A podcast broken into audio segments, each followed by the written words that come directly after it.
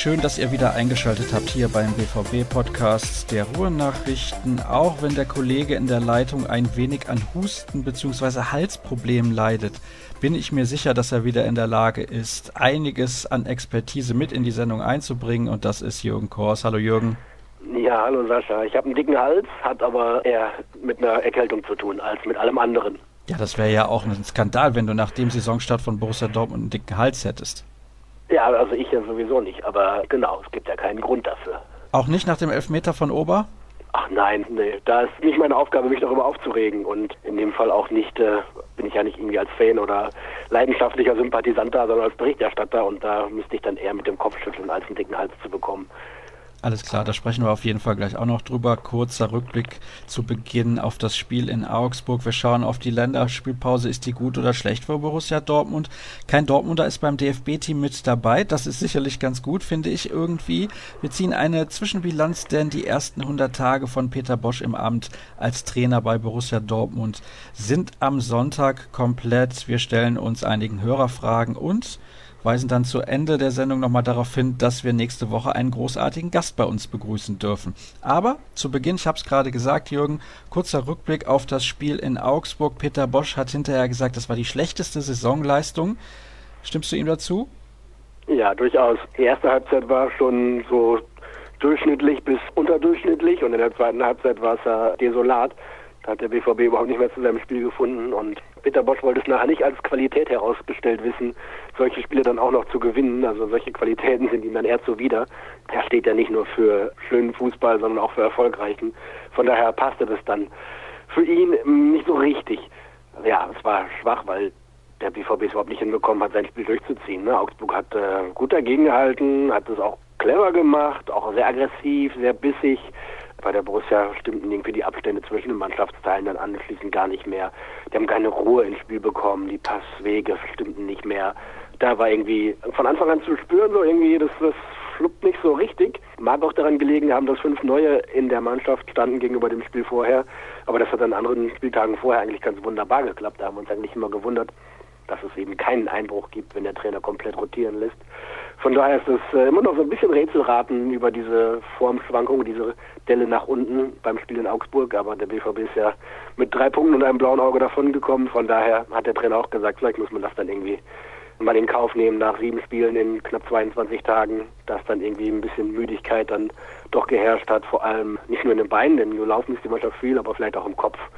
So ein bisschen Wachheit, Konzentration, Aufmerksamkeit gefehlt haben. Und dafür ist die Bundesliga dann auch zumindest ausgeglichen genug, dass auch kleinere Mannschaften wie Augsburg das gut ausnutzen können oder versuchen, Kapital rauszuschlagen. Und die Augsburger sind ja gut gestartet in die Bundesliga. Also die hatten auch ordentlich Selbstbewusstsein, das war auf dem Platz zu spüren. Und der BVB war an diesem Tag sicherlich weit entfernt von seiner sonstigen Form, die er bisher gezeigt hat in dieser Saison.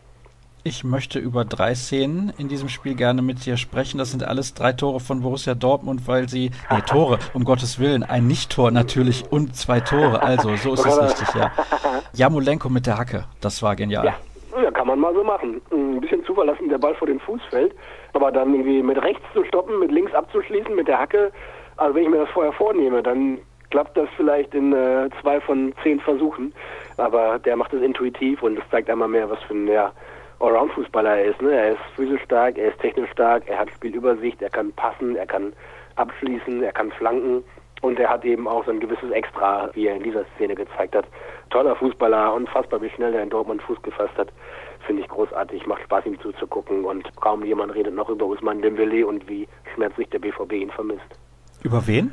Ja, genau. Gut. Ich habe da so das Kratzen im Hals gerade. Was hast du verstanden? Ja, ja. Nee, nee, ich habe irgendwas anscheinend falsch verstanden. Dann kommen wir zum zweiten ja. Treffer von Shinji Kagawa. Ach, ja. Pures Gold, dieser Schuss. Fantastisch. Ja, kann man, kann man mal so machen, ne? Kann man mal so machen. Also es war cool rausgespielt. Die zwei Augsburger waren sich nicht einig, wer jetzt den Ball nimmt.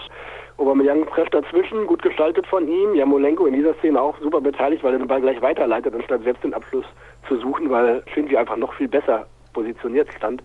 Ja, und keine Ahnung, also den Ball aus diesem Winkel mit dieser Geschwindigkeit über den Torwart hinten ins Eck zu lupfen, das schafft die Hälfte der Fußballer nicht mit der Hand und die Hälfte der Handballer vielleicht auch nicht mal. Und der macht das mit dem Fuß und das sieht einfach wunderbar aus, wenn der Ball da im hohen Bogen oben rüber geht. Tolles Tor, hat er schon mal so ähnlich gemacht, hat wieder geklappt und jetzt ist er der Rekordjapaner Er hat Shinji Okazaki abgelöst. Kein Japaner hat mehr Tore in der Bundesliga erzielt als der kleine Shinji vom BVB. Von daher er ihm das gegönnt. Er hat ja auch in der Woche vorher in Hamburg schon getroffen beim Auswärtsspiel. Und seine bislang eher ja überschaubaren Einsatzzeiten muss er sicherlich hinnehmen. Aber wenn er weiter mit solchen tollen Toren auf sich aufmerksam macht, dann darf er auch nochmal häufiger ran, denke ich. Hat er sich danach irgendwie geäußert? Er ist ja des Deutschen nicht mächtig und auch sein Englisch ist eher brüchig. So ist es, ja. Ja, er hat sich nicht geäußert. Nein, nein, er hat gelacht und gegrinst und hat sich gefreut. Und dann durften seine Kollegen für ihn und an seiner Stadt sich dann da zu äußern und fragen, ja, wie damals irgendwie im Derby auf Schalke, da hat er das schon mal so gemacht, etc. Aber ansonsten ist er ja genau eher auskunftsfreudig, wenn japanische Kollegen da sind. Da sind sie sehr intensiv in der Aufarbeitung und Analyse des Spiels und viele einzelner Szenen des Englischen ist er nur so bruchstückhaft mächtig und Deutsch hat er auch noch nicht gelernt, irgendwie in all den Jahren noch nicht. Von daher gehe ich mal davon aus, dass es auch nichts mehr wird. Aber er freut sich und er ist ja total integriert und geschätzt beim BVB und von daher soll man ihm vielleicht diese Sonderrolle zugestehen, dass er sich dieser komplizierten Sprache, und ich meine nicht Japanisch, sondern Deutsch, noch nicht so richtig bemächtigt hat. Aber müsste das nicht eigentlich so einen Spieler auch irgendwie frusten, dass der sich mit seinen Mannschaftskameraden gar nicht unterhalten kann? Boah, also so ein bisschen kriegt er ja hin, ne? So ein bisschen auf Englisch, Englisch, das funktioniert ja schon. Und ja, offensichtlich hat er in seinem Leben außerhalb des Profifußballs beim BVB dann eher weniger Interaktion mit, mit deutschen Kollegen, Freunden, was auch immer. Ich weiß, dass er zum Beispiel zu Azuto Shida vom anderen Verein aus dem Ruhrgebiet, der ein bisschen weiter westlich seine Heimat hat, einen engen Kontakt gepflegt hat, aber ist jetzt auch nicht mehr da. Von daher ja, wird er sicherlich seine, seine Gruppen und seine Kreise um sich haben, wo er vielleicht nicht so viel Deutsch sprechen muss. Dann natürlich der Elfmeter, eben habe ich schon gesagt. Du hast eben schon erwähnt, du kannst dann nur mit dem Kopf schütteln als Berichterstatter. Ich sage allerdings, dass das ein Elfmeter war, den man tatsächlich so schießen kann. Denn wie viele dieser Elfmeter, die so geschossen werden, werden denn nicht verwandelt? Boah, schon einige. Also das Problem war ja nicht, dass der Versuch, diese Panenka-Variante, den Ball in die Zentrale zu lupfen, nicht zulässig ist, aber der Ball wäre ja kaum übergekommen. Also er hat es ja von der Flugkurve her kaum geschafft, wird der Ball ja vor der Linie schon wieder geplumpst. Ja. Marvin Hitz musste sich nach vorne strecken, um den Ball dann festzuhalten. Also die Variante kann man sich mal trauen. Wenn man damit allerdings mehrfach gescheitert ist wie Aubameyang, sollte man es sich überlegen. Nun hat es im Pokalfinale wunderbar geklappt gegen Frankfurt. Von daher hat er sich wahrscheinlich daran erinnert gefühlt. Diesmal halt nicht. Das fällt natürlich auch irgendwann auf. Irgendwann wissen auch die Torhüter, ah, okay, der versucht das immer wieder mal. Und bei Aubameyang war es so ein ähnlicher Versuch im Achtelfinale in der Champions League gegen Benfica beziehungsweise in Lissabon war das im Hinspiel da, ging lang Ober auch an einem Tag gar nichts. Wirklich, da hat er die dicksten Dinger versiebt und dann auch irgendwie in der zweiten Halbzeit so einen Elfmeter. Genauso was er jetzt vergangenen Samstag auch wieder in Augsburg. Da versiebt er Chancen, meine Herren. Und ist vielleicht so ein Stürmerding, ne? Wenn es dann irgendwie nicht läuft, wenn der Ball nicht ins Tor will und man keinen guten Tag hat, dann gelingt auch das Einfachste nicht oder dann schafft man es auch nicht mal aus elf Metern, den Ball bis über die Linie zu schießen. Vielleicht sollte man dann auch nicht antreten. Keine Ahnung. Oder wird es trotzdem tun, weil er die Tore sammeln will und trotz seiner durchaus bedenklichen Quote von weit unter 70 Prozent verwandelter Elfmeter. Und es sind jetzt irgendwie vier der letzten fünf ungefähr, oder vier von sieben sind jetzt nicht reingegangen. Insgesamt ist die Quote, wie gesagt, eher schwach. Nun ja, Peter Bosch sagt trotzdem weiter Ober schießt. Denn Ober ist der Schütze Nummer eins. Mal gucken, was passiert, wenn so eher noch zielsichere Kollegen wie Marco Reus so zurück sind, der ja da auch immer sehr abgebrüht und treffsicher ist. Allerdings, der hat eine deutlich bessere Quote als Aubameyang. Vielleicht sollte ja, er einfach definitiv. beim Sportdirektor nochmal irgendwie in Schulung gehen. Michael ja, Zorc genau, war ja ein sehr, sehr sicherer Elfmeterschütze, ne? Ja, genau, die Geschichte habe ich dann am nächsten Tag beschrieben. Zorc hatte ungefähr eine Quote von 88 oder 89 Prozent ungefähr. Also ich glaube 47 von 56 hat er verwandelt für den BVB.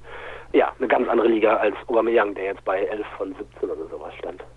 Haken wir das Thema ab und kommen zur Länderspielpause, die aktuell ja noch anhält. Und Deutschland konnte gestern mit 3 zu 1 in Nordirland gewinnen, hat sich mit neun Siegen aus neun Spielen, eins gegen Aserbaidschan, steht noch an souverän für die WM qualifiziert. Allerdings muss ich dazu sagen, finde ich, dass das eine Gruppe war, naja, Qualität eher mangelhaft und deswegen wundert es nicht, dass Deutschland da alle Spiele gewonnen hat. Ist denn diese Länderspielpause gut für den BVB oder eher schlecht? Denn bis dahin hatte man ja kein Spiel in der Liga verloren, kann man sagen schlecht. Auf der anderen Seite vielleicht eine Pause, die ganz gut tut, um wieder neue Kraft zu schöpfen, denn es ist ja tatsächlich kein Dortmunder bei der Nationalmannschaft mit dabei, außer den Legionären. Ja, also ich wäre erst beim letzteren Punkt, dass es der Mannschaft durchaus gut tut, mal ein bisschen durchzuschnaufen, noch dem Trainerteam und allen drumherum. Dafür ist so eine Länderspielpause doch immer sehr willkommen. für diejenigen, die eben jetzt frei haben, Anführungsstrichen frei haben, denn trainieren müssen wir natürlich trotzdem, aber eben auf etwas anderem Niveau, beziehungsweise mit etwas anderer Intensität, als es dein Spiel abverlangen würde. Und es macht auch den Kopf nochmal ein bisschen frei, wenn man jetzt kein Spiel hat alle drei Tage, sondern jetzt wirklich mal zehn Tage frei hat, ohne, ohne Spielverpflichtung. Da kann der ein oder andere, der nicht im Dienst ist, jetzt nochmal nach Hause fahren, die Verwandten besuchen, Bekannten besuchen, was auch immer, oder mal einen Kurztrip machen. Ich glaube, das ist sehr willkommen. Für die Spieler, die so ein bisschen hinten dran hingen, denen noch ein bisschen Einsatzzeit fehlte, die sich neu beweisen können, ist es eine willkommene Gelegenheit. Für die Spieler, die so ein bisschen Wehwehchen mit sich herumgeschleppt haben, ist es äußerst willkommen. Die können sich nochmal ein bisschen pflegen und regenerieren und da einen Rückstand aufholen. Von daher sind diese Länderspielpausen zu diesem Zeitpunkt der Saison eigentlich immer recht willkommen bei den Vereinen. Nach der Länderspielpause steht ein Spiel an gegen RB Leipzig. Da denke ich, mhm. kann das schon ganz gut tun, wenn man da mit sehr viel Schwung reingeht, also körperlichem Schwung. Klar, Leipzig wird das auch können, der BVB kann das dann auch. Das wird von beiden Mannschaften gut tun. Beide brauchen das auch für ihre Spielweise, ne, weil sie einfach eine hohe Intensität abverlangt von jedem Einzelnen. Ja, ich glaube, dem BVB tut das gut. Was, wenn man jetzt denkt, so, ah, es war jetzt gerade so ein Riesenlauf, dann kann man natürlich auch sagen, boah, gegen Real 1 zu 3 und ein schwaches Spiel in Augsburg, das du nur mit Glück gewonnen hast, dann war der Lauf in der Bundesliga zum Ende hin dieses September-Pakets ja auch nicht mehr so grelle. Von daher vielleicht ganz gut. Ich glaube, dass es sich für den BVB positiv auswirken wird, hier nochmal ein bisschen durchzuatmen. Zumal ich auch von keinem mit Singe gehört habe, wow, wir sind irgendwie nach dem siebten Spieltag Tabellenführer und haben fünf Punkte Vorsprung. Wir schließen jetzt die Liga ab und werden deutscher Meister, sondern da wird er konzentriert weitergearbeitet, wie sich das gehört. Und von daher ist es schön, einmal durchzuschnaufen und sich dann wieder zu sammeln und weiter geht's dann mit dem wilden Oktober, denn der wird ja genauso heiß und spannend sein kein Dortmunder ist bei der Nationalmannschaft mit dabei, also bei der deutschen Fußballnationalmannschaft. Wenn man mal überlegt, wer in den letzten Jahren alles für den BVB gespielt hat, ist das ja fast schon ein bisschen kurios. Ja, hat aber auch ja Gründe, ne? Und die sind bei Mario Götze dieselben wie bei Julian Weigel. Beiden fehlt nach langer Pause noch so ein bisschen Spielpraxis, Rhythmus, Wettkampfhärte. Bei denen ist es gerade eher ratsam, die Belastung ein bisschen zu dosieren. Für den BVB wiederum gut, wenn sie hier bleiben. Dann ist es bei André Schöne so, dass er einfach noch nicht so weit ist, dass er wirklich spielen kann. Ne? Hat er für den BVB auch länger nicht gespielt. Hat es vor zwei, drei Wochen mal versucht, sich wieder intensiver ins Training reinzusteigern. Das hat aber offensichtlich einen Rückschlag gegeben. Deswegen muss er jetzt sich nochmal wieder individuell vorbereiten. Dauert also noch, bis der wieder dabei ist. Und bei Marco Reus, der ja auch ein quasi logischer Kandidat wäre für die Nationalmannschaft, dauert es ja noch bis ins nächste Jahr hinein, bis er soweit ist, um sich wieder da bei Herrn Löw zu empfehlen und dann endlich mal vielleicht im Juni 2018 bei einem internationalen großen Turnier dabei zu sein. Das würde uns sehr freuen. Ich kann mich übrigens erinnern, ich war vor einigen Jahren bei der EM in Polen im Stadion. Da hat er ein super Spiel gemacht gegen Griechenland im war das das ja. Viertelfinale? Ja, ich glaube, das war das Viertelfinale. Da hat Deutschland 4-2 gewonnen, Klose mhm. auch sehr gut gespielt. Die haben dann im Halbfinale gegen Italien beide nicht gespielt. Mein Gott, Jogi Löw, das kann doch nicht dein Ernst sein. Naja, ist auch egal. Ja, genau, genau so war es, ja. Und gestern habe ich dann das Spiel gesehen gegen Nordirland, also nur die zweite Halbzeit, aber da habe ich mir gedacht, dieser Plattenhart auf der linken Seite, das könnte doch ein gewisser Dortmunder auch ganz gut. Also Marcel Schmelzer ist zwar aktuell verletzt, aber ganz ehrlich. Du meinst Jeremy Toljan, oder? Ja, nee, nee, ich meine dann schon insgesamt Marcel Schmelzer. Ich weiß, Jogi Löw ist kein Freund von Marcel Schmelzer und ich will jetzt nicht eine große Schmelzer-Diskussion aufmachen. Aber ganz ehrlich, wie kann man generell Schmelzer nicht einladen und dann spielt da Marvin Plattenhardt? Ja, verwundert, ne? aber zeigt natürlich auch, dass er dann eher einem jüngeren Spieler die Chance gibt, um den mal zu testen und sich den mal genau anzuschauen. Aber gerade hinten links wissen wir ja, seit Jahren ist es eine Schwachstelle, ist eine Problemzone. Der Kollege aus Köln, der Jonas Sektor, hat das ja ganz gut ausgefüllt in den letzten zwei Jahren nach der WM in Brasilien. Ja, genau, so war's. So dass da irgendwie keine große Diskussion mehr war, weil er es auch relativ solide gemacht hat, solide bis positiv gut. Von daher, ja, fehlte jetzt irgendwie die dringende Diskussion, wer könnte denn da noch spielen. Wo der jetzt einmal ausfällt und auch noch ein bisschen länger ausfällt, muss man tatsächlich nochmal schauen. Plattenhardt ist zumindest irgendwie ein solider, durchschnittlicher Bundesligaspieler. Der fällt dann natürlich ab in der Ansammlung von, von Stars, die er dann um sich herum hat. Keine Frage. Aber ich hätte jetzt auch keine zwei bis drei für die deutsche Fußballnationalmannschaft spielberechtigten Bundesliga-Akteure dabei, die äh, da dringend eher spielen müssten. Klar kann Marcel Schmelzer das auch und wird es auch ohne Ausfall machen, ohne Leistungsabfall gegenüber einem Jonas Hector im Wesentlichen. Aber der ist ja gerade erstmal selber verletzt. Bei Jerry Toljan müssen wir mal schauen. Hat beim BVB zwar einigermaßen Fuß gefasst, aber so richtig grell war das in seiner individuellen Leistung ja bislang auch noch nicht. Und ja, sag noch mal eben, welche zwei anderen Bundesligaspieler da noch in Frage kämen, hinten links zu spielen. Also, puh, dünne, dünne. Ja, ist leider sehr, sehr dünn. Aber ist nicht Sorge von allen Fans von Borussia Dortmund, sondern Sorge von Jogi. Löw. Das kann uns ja mehr oder weniger egal sein. Ich wollte das gerade nochmal kurz thematisieren, weil ich es dann mhm. doch relativ erstaunlich finde. 100 Tage Peter Bosch heißt dann am Sonntag. Bislang ja. ist die Bilanz extrem positiv mit dem ja. kleinen schwarzen Fleck Champions League. Ja, so muss man das sehen. Die Bundesliga-Bilanz ist herausragend gut. Da gibt es nur irgendwie dieses merkwürdige 0 zu 0 in Freiburg das da von der Punktausbeute trübt und die Leistung beim Spiel in, in Augsburg, die so ein bisschen trübt, aber alles andere glänzend, herausragend gut. Da hat die Mannschaft unfassbar schnell das begriffen und umgesetzt, was der Trainer von ihr verlangt hat. Die Spieler waren im Wesentlichen überzeugt davon, dass es funktionieren kann und die Gegner vollkommen überrascht davon, wie der BVB spielt und dann in ihren eigenen Qualitäten und Fähigkeiten auch dermaßen limitiert, dass sie es nicht ausnutzen konnten, was der BVB ihnen dann aufgrund seiner Spielweise angeboten hat. Ne? Gladbach zum Beispiel hatte ja einige Konterchancen, hat sie aber nicht genutzt und dann schließt der BVB sie halt aus dem Stadion. Aber grundsätzlich die Bilanz ist sehr gut. Die Champions League ist ein Problem, weil es nicht leicht werden wird, da noch Zweiter zu werden, selbst wenn man irgendwie beide Spiele gegen Nicosia gewinnt. Da muss man ja schon hoffen, dass man den direkten Vergleich mit Tottenham gewinnt und Tottenham gegen Real nichts holt. Da sind ein bisschen viele Wenns und Abers. Da wäre der BVB wahrscheinlich gut beraten, erstmal seine Spiele zu spielen und dann anfangen zu rechnen und zu schauen, was dann noch bei rauskommen könnte. Vielleicht ist es am Ende glücklich, dass man am letzten Spieltag in Madrid spielt, wenn die schon qualifiziert sind fürs Achtelfinale und der BVB noch nicht. Aber das ist echt Zukunftsmusik. Ansonsten denke ich, dass es für den BVB jetzt auch irgendwie kein großer Makel ist, wenn man sich in einer Champions League Gruppe mit Real und Tottenham da irgendwie mit Platz 3 begnügen muss. Der BVB ist in den letzten Jahren immer in die K.O.-Runde eingezogen. Da kommen aber nur 16 Mannschaften rein und dass man da selbstverständlich dazugehört, das ist für den BVB, denke ich, nicht so. Klar würde man das immer gerne wollen. Klar muss das auch das Ziel sein, wenn man irgendwie sich zu den Top Ten in Europa zugehörig fühlt, aber das gelingt auch anderen Mannschaften nicht. Was weiß ich, Manchester United war zwar mal gar nicht in der Champions League, da kann man ja jetzt nicht davon reden, dass die ähm, bedeutend schwächerer und kleinerer Club sind als die Borussia. Von daher, ja, kann es darauf hinauslaufen, dass es mal eine K.O.-Runde gibt in der Königsklasse ohne den BVB. Dann ist das halt so. Ich glaube, das ist kein Beinbruch und das wird vielleicht eher noch die Motivation steigern, das im nächsten Jahr noch besser zu machen. Ich gebe Peter Bosch deswegen, weil natürlich die Gruppe in der Champions League auch sehr stark besetzt ist, bisher eine 2 plus. Ja, bin ich einverstanden. Gut. Dann haken wir das direkt ab und kommen zum nächsten Thema in der heutigen Ausgabe. Es gibt natürlich wieder ein paar Hörerfragen. Die erste kommt von Ulf und er schaut ein wenig auf die Thematik, was die Probleme bei Auswärtsspielen nach Partien in der Champions League angeht. Das war letzte Saison relativ ja. eklatant und er würde gerne wissen, ob das immer noch wirklich ein Problem ist, ob das vielleicht an der Motivation liegt, ob vielleicht überhaupt gar kein Zusammenhang zu erkennen ist. Wie siehst du das? Ja, ich glaube, den Zusammenhang analytisch nachzuweisen, das wird schwer fallen, dass man diverse handlungsstrenge Argumente findet, wo man das dran festmachen kann, das wird, glaube ich, deutlich leichter fallen. Ne? Also wenn du irgendwie am Dienstag oder Mittwoch gegen Real Madrid gespielt hast, dann kannst du dich halt ein bisschen schwerer motivieren für ein Auswärtsspiel in Augsburg oder wie in der vergangenen Saison für ein Auswärtsspiel in Frankfurt oder in Darmstadt.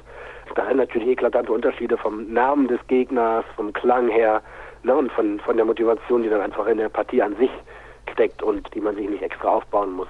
Das kann man den Spielern übel nehmen. Ein bisschen nachvollziehbar wiederum ist es auch. Also jeder, jeder Fan wird ja überlegen, fahre ich jetzt irgendwie zum Spiel gegen Madrid und längst nicht jeder Fan wird sich überlegen, fahre ich zum Spiel in Augsburg. Von daher ist es sicherlich nicht von der Hand zu weisen, dass es da so einen Zusammenhang gibt. Und gleichzeitig kommt natürlich da auch dann die Müdigkeit irgendwie ein Stück weit zum Tragen. Ne? Also gar nicht mal so sehr die körperliche, auch erst recht nicht, wenn der Trainer rotiert, das hatten wir ja eben aber so eine gedankliche, ne? Da musst du dich irgendwie richtig pushen und hast so ein Adrenalinspiel in der Champions League, vielleicht am Mittwoch, Mittwochabend, Mittwochnacht und fliegst im Zweifel dann sogar zurück noch nach Hause, bist erst am Donnerstagmittag zu Hause, gehst dann nach Hause, packst deine Klamotten und schüttelst einmal die Beine aus und am Freitag ist ein Abschlusstraining und am Samstag wieder Spiel. Da ist die Zeit dazwischen auch wirklich, wirklich knapp. Peter Bosch sagt, zwei Tage dazwischen ist knapp, drei müsste eigentlich gehen. Manchmal geht es auch nicht. Aber na klar, ich glaube, diese, diese Auffälligkeit von schlechten Ergebnissen nach Wochen, Spieltagen in der Champions League ist dem BVB auch nicht verborgen geblieben. Von daher werden Sie vielleicht den Kollegen Bosch auch nochmal darauf hinweisen, um zu sagen, dass wir da nochmal besonders auf die Motivation und die Einstellung eingehen müssen aus BVB-Sicht, um da nicht die falschen Ergebnisse einzufahren.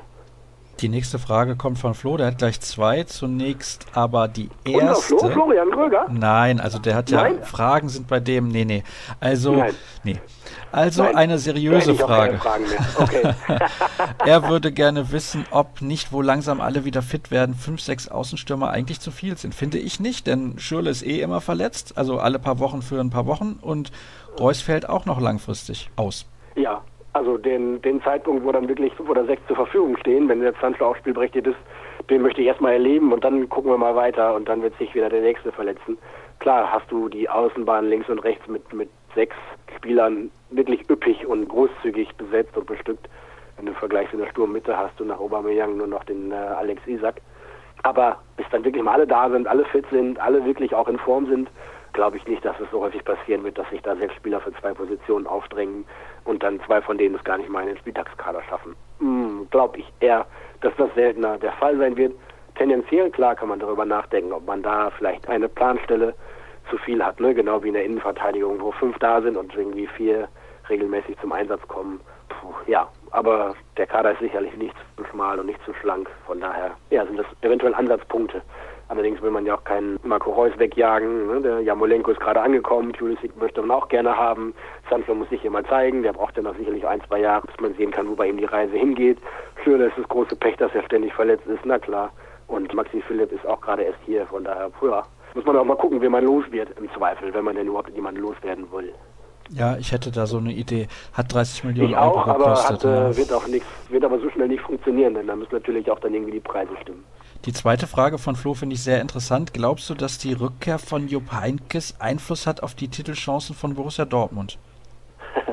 Ja, also kann ich jetzt nur formulieren und in Stammtischmanier irgendwie drauf losschwafeln. Aber ich glaube schon. Ich glaube, dass die Bayern sich mit der Wiederrückverpflichtung von Jupp Heynckes keinen Gefallen tun.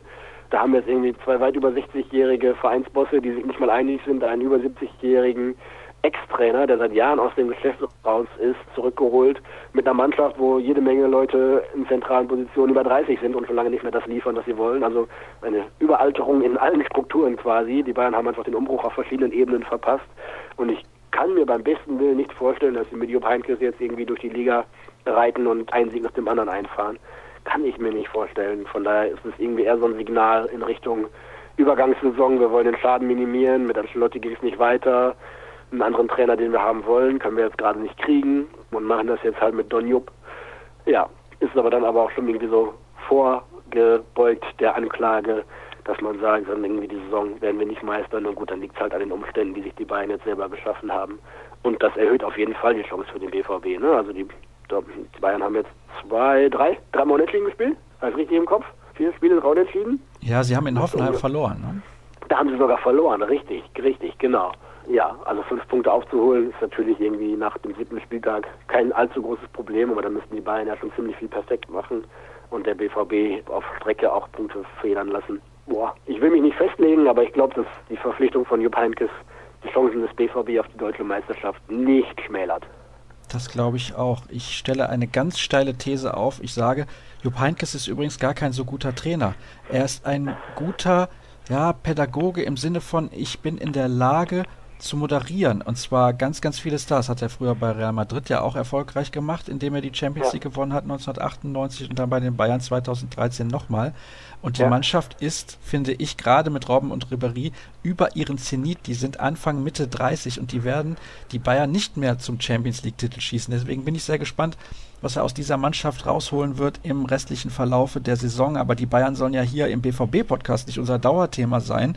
Steven würde gerne wissen, wie wir auf Dauer das Rennen zwischen Shahin und Weigel sehen. Ja, es wird spannend, total spannend, weil das dann wirklich auch eine zentrale Position ist im Bosch-Fußballsystem und weil beide ja auch ihre Qualitäten und Fähigkeiten längst mehr als genug nachgewiesen haben. Sie haben viele deckungsgleiche Attribute, finde ich, was die, was die Passsicherheit, Passgenauigkeit etc. anbelangt. Ich würde vielleicht sogar fast sagen, dass Nuri Schein noch der etwas versiertere Spieler ist, wenn es um die, um die genialen Pässe, um die vorletzten Pässe geht, ist weil er das einfach auch schon länger kennt. Ich glaube auch, dass Nuri einen kleinen Vorteil hat, was dieses Gegenpressing anbelangt, weil er das einfach unter Kloppo schon damals so gelernt hat, eingebimst bekommen hat, dass das funktioniert bei ihm automatisch.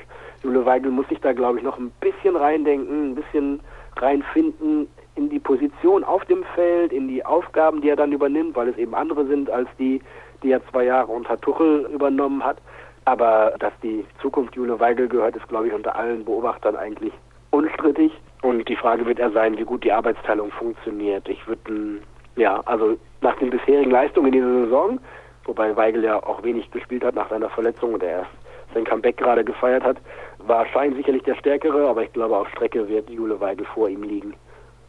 Aha, das ist ja eine interessante Aussage, der ich mich anschließe. Er hätte da aber noch eine Frage, wie wir denn die Chancen der BVB-Spieler in Bezug auf den WM-Kader im kommenden Jahr bewerten. Und das machen wir jetzt mal so. Ich nenne dir den Namen und du sagst einfach mhm. nur dabei oder nicht dabei. Ja, fängst du mit Schmelzer an? Nee, nee, nee, Schmelzer kommt am Ende. Ich fange mit Julian Weigel an. Dabei weil Löw ihn schon einmal mitgenommen hat und weil er das nicht ohne Grund gemacht hat und weil er sich da lieber einen aufbaut, anstatt jemand anderen dazu zu holen. Allerdings ist der Wettbewerb auf dieser Position natürlich auch krass, ne? wenn du links, dass da im, im defensiven Mittelfeld auch wirklich viele andere gute Leute dabei sind. Also ich glaube, Weigel fährt mit, wird aber dann wieder keine tragende Rolle übernehmen. Und Marco Reus? Ich glaube nicht. Oh, du glaubst, er spielt nicht bei der WM, tatsächlich? Statt jetzt kann ich es mir nicht vorstellen, weil irgendwie ja noch nicht mal klar ist, wann er sein Comeback gibt und wie schnell er dann in Form kommt. Und da muss man mal sehen, ob da überhaupt ein Platz ist für ihn. Jetzt hat er natürlich einen Vorteil auf der linken Bahn vorne. Gibt es eigentlich außer ihm nur noch den Julian Draxler, der da irgendwie prädestiniert spielen könnte. Alle anderen würden eher dahin zwangsversetzt werden auf die linke Bahn. Ja, aber keine Ahnung. Also zum einen müsste er körperlich fit sein, zum zweiten in Form sein und zum dritten dürfte es nicht so viele andere Spieler geben, die da im Zweifel noch ein im Prä haben vor ihm, weil Löw natürlich auch bekanntermaßen gerne zu den Spielern hält, die ihm schon häufig geholfen und mit ihm gedient haben. Ja, es wird knapp für Marco. Also ich gönne es ihm von Herzen, wirklich gerne, weil er einfach als einer von dem Potenzial her ein überragender Fußballer ist. Aber ob es diesmal klappt, keine Ahnung. Dafür hat es jetzt einfach zu oft nicht funktioniert und nicht hingehauen mit ihm. Ich wünsche es ihm, aber es wird mich nicht überraschen, wenn es anders kommt. Mario Götze. Ja. Gut. André Schürle. Nein. Marcel Schmelzer? Nein. Jeremy Toljan? Nein. Und jetzt, sehr, sehr interessant, weil du eben bei Reus quasi kategorisch Nein gesagt hast, Maximilian Philipp. er wäre im Zweifel ja sogar so ein Tauschkandidat da, ne? Zu sagen, Reus ist nicht fit oder verletzt oder nicht in Form. Nehmen wir doch den jungen Philipp mit, denn der kann im Zweifel auch noch vorne drin spielen und der so ein Kandidat, wie ihn, wie ihn Löw eigentlich auch mag, ne? über die U23 dann nach oben gekommen. Glaube ich aber noch nicht. Also wenn er sich stabilisiert mit seinen Leistungen wie bisher, klar, dann spielt er sich in den Fokus, dann rückt er da auch auf. Aber er war ja zum Beispiel auch im Sommer noch nicht mal nah dran an der A-Nationalmannschaft, sondern in Polen bei der U23. Boah, hm. nee, ich glaube noch nicht. Ich glaube noch nicht. Vielleicht darf er mal irgendwie mal vorspielen, aber dass er dann wirklich im Kader landet, dafür fehlt ihm dann vielleicht auch noch ein bisschen Erfahrung auf dem höchsten, auch internationalen Niveau im Clubwettbewerb. Steven ist heute richtig gut drauf und hat deswegen noch eine Frage zum Abschluss. Er würde gerne wissen, was dafür getan wird, dass das Spiel zwischen Dortmund und Leipzig diesmal friedlicher wird. Ist es wieder ein Hochsicherheitsspiel, beziehungsweise jetzt dann ein Hochsicherheitsspiel? Weil ich weiß nicht, ob es das beim letzten Mal war. Das kannst du mir besser sagen. Ja, da war es keins. Das war nämlich eins der großen Fangpunkte nachher. Der BVB hatte darauf hingewiesen, dass es problematisch werden könnte aufgrund der Anfeindungen, die es in der ganzen Bundesliga in diversen Stadien ja gegenüber dem RB-Projekt gab und dass das auch in Dortmund so sein würde. Die Polizei hat dann gesagt, nee, irgendwie Leipzig haben wir jetzt irgendwie hier, ist ja gar nichts aktenkundig und so. Nee, da glaube ich, brauchen wir jetzt nicht den großen Aufwand zu fahren. Ist dann gewaltig schiefgegangen leider.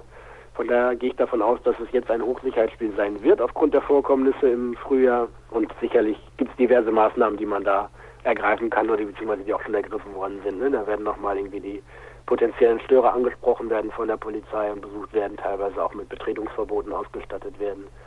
Der BVB hat ja einen, die Leipziger Fans, die eine Anzeige erstattet haben, eingeladen nach Dortmund zu einem Besuch inklusive Besuch im Fußballmuseum und mit Hotel- und Spielbesuch. Einfach als Geste des guten Willens, weil sich die Stadt natürlich auch damals alles andere als mit Ruhm bekleckert hat, wenn hier Gästefans so beleidigt und bepöbelt und angegriffen werden. Das sind so die Sachen, die mir direkt einfallen dazu. Das ist doch schon mal eine schöne Maßnahme von Borussia Dortmund. Ich meine, viel mehr kann man da ja, ja auch glaub, nicht wirklich tun. die Stadt sogar tatsächlich. Ja. Die Stadt, die ihr Image da auch ja. gefährdet sah. Ne? Wenn, wenn man irgendwie 8000 Leipziger hier hat und da werden Familien, Kinder, Frauen bespuckt, bepöbelt, beworfen, angegriffen, attackiert, dann ist das natürlich alles andere als ein imageprägende oder ein gutes imageprägende Maßnahme. Da tut natürlich das richtig weh. Malte fragt, warum denn Junior Flores noch da ist. Ja, habe ich versucht zu eruieren, weiß keiner so genau. Er ist noch da, vielleicht will er auch nicht weg, vielleicht gibt es auch keine interessenten Anfragen an ihn. Ist ein bisschen schwierig, ne? Denn wenn man dann so als Talent, als potenzielles Supertalent gehypt wird und dann kommt anschließend nicht der große Sprung, dann ist die Fallhöhe natürlich besonders hoch. Können wir zum Beispiel bei unserem nächsten Podcast darüber sprechen. Ja, das werden Das wir wahrscheinlich tun, wobei René gerne wissen würde, ob Matthias Dersch nochmal in den Podcast zurückkehrt. Gucken wir mal, ein bisschen Geduld Gerne. vielleicht.